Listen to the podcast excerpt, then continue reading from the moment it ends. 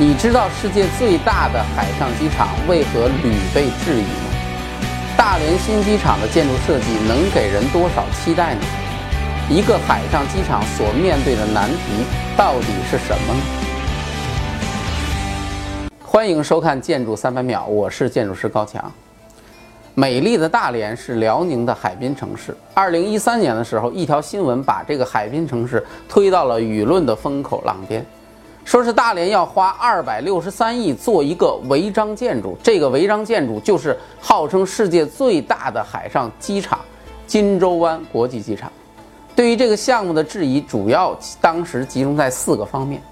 第一个质疑是说，这个海上机场的填海工程在没有任何批文手续的前提下就开始施工了，填海就要花一百多个亿，这可都是纳税人的钱啊！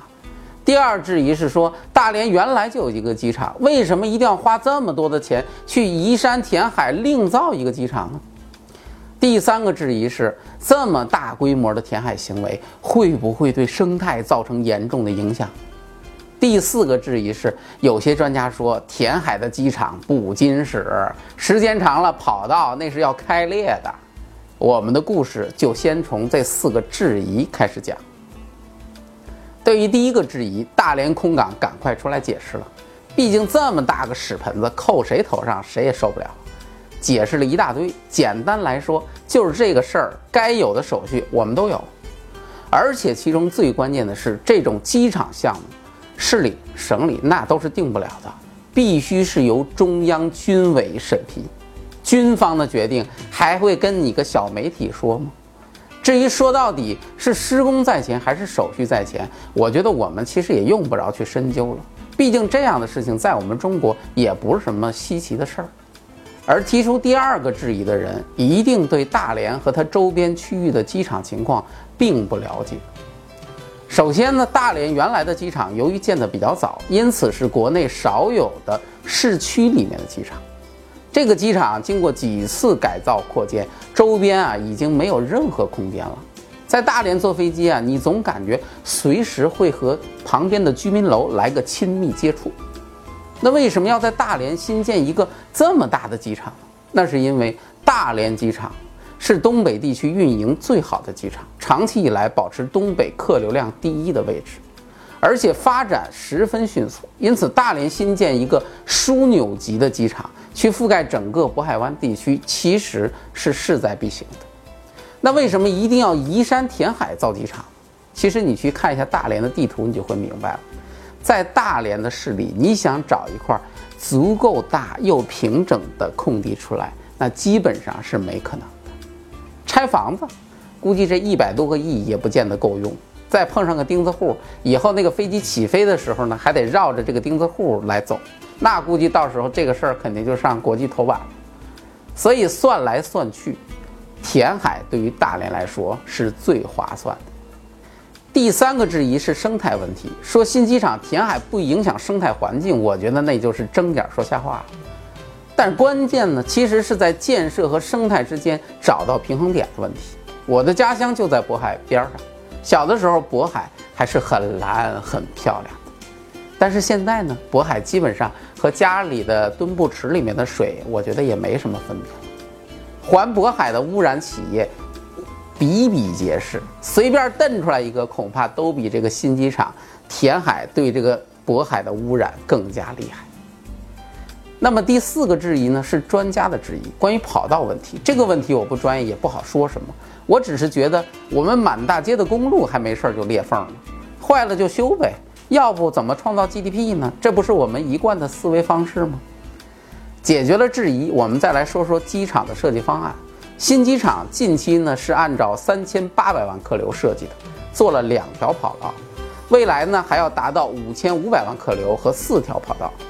这个规模虽然没法和北京比，哎，因为我们都知道，我之前讲过，北京新机场那是一个巨无霸，但在国内那也是排在前列的。新机场航站楼的方案设计中标单位是北京市建筑设计研究院和奥雅纳的工程顾问公司的联合体。他们的方案呢，简单来说，平面上就是用三个海星连在一起，就是那个航站楼。中间的那个呢，管飞国外，叫做国际海星；两边的呢，管飞国内，叫做国内海星。由于是海星的形状，所以未来的交通呢，登机的路线应该不会很长，因为这种模式就是这样的一个特点。当然，这种方案不好的地方是比较费地，不像咱们传统的那种油条模式，它是比较省地的。航站楼的立面造型呢，采用的是非常漂亮的那种流线型，从远处看，据说像是海上的仙山，而从入口处看呢，更像是大鸟的翅膀，非常的壮观。总之，这个方案将来建成了，估计会成为名副其实的海市蜃楼，肯定会让大家觉得十分梦幻。不过呢，梦境虽然很美，但还是有很多现实的问题，我们也必须要考虑。第一个问题呢，就是能耗问题。你要知道，在大海的中间建机场，飞机飞过来的时候是没有什么参照物的，因为大海是黑的，只见漆黑一片，中间有一个跑道。所以机场呢是需要非常的明亮，这样的话呢才能够有安全降落的这样的一个条件。因此，机场的照明的要求实际上比陆地的机场是要高的，当然它的能耗也就很高。那么第二个问题是沉降问题。以我们熟知的日本非常著名的海上机场关西机场为例，刚建成的时候，航站楼平均每个月下降五公分，而航站楼的设计呢也考虑了这一点。啊，这个日本人想法很多样啊，当然这个不是日本人设计的啊，他们建造的。因此，航站楼的建筑材料首先选非常轻的材料，其次，航站楼的一层以上的部分，它的设计是可以通过千斤顶随时抬高的，所以那是一个可以长个儿的航站楼。我们会不会有这样的问题呢？那第三个问题就是讨厌的天气问题。天气问题对于大连来说，原来就是一个很困扰的问题。以前大连的航班经常晚点。就是因为海边城市的天气变化太快，我还记得有一次我从外地飞回北京，那会儿正刮大风，在 T 三降落的时候，一阵大风刮来，我就看到飞机贴着 T 三航站楼的屋顶，嗖又拉起来，把当时把我惊了一身冷汗。想想如果在海上，你会有一种感觉，感觉自己是冲着大海一头就扎下去了，这种飞行体验肯定会给驾驶员和乘客们带来前所未有的刺激。而第四个问题就是交通问题，因为机场在大海的中间，陆地交通只能通过一条路来连接，这样这条道路的交通压力我们就可想而知了。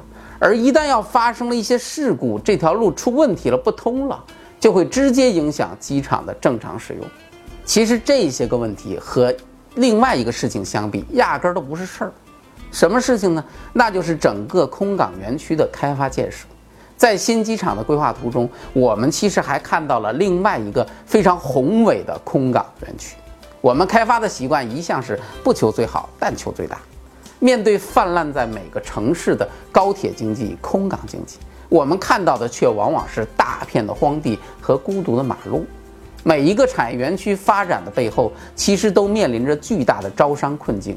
没有好的食材。就算你是顶级名厨，我估计你也只能欲哭无泪吧。感谢大家关注我和我的强词有理，我的个人微信号是强 chat pub，新浪微博的名字是建筑师高强。我愿意和每一位支持我的人成为好朋友。微信关注强词有理公众号，您就可以第一时间看到我们的最新节目。另外。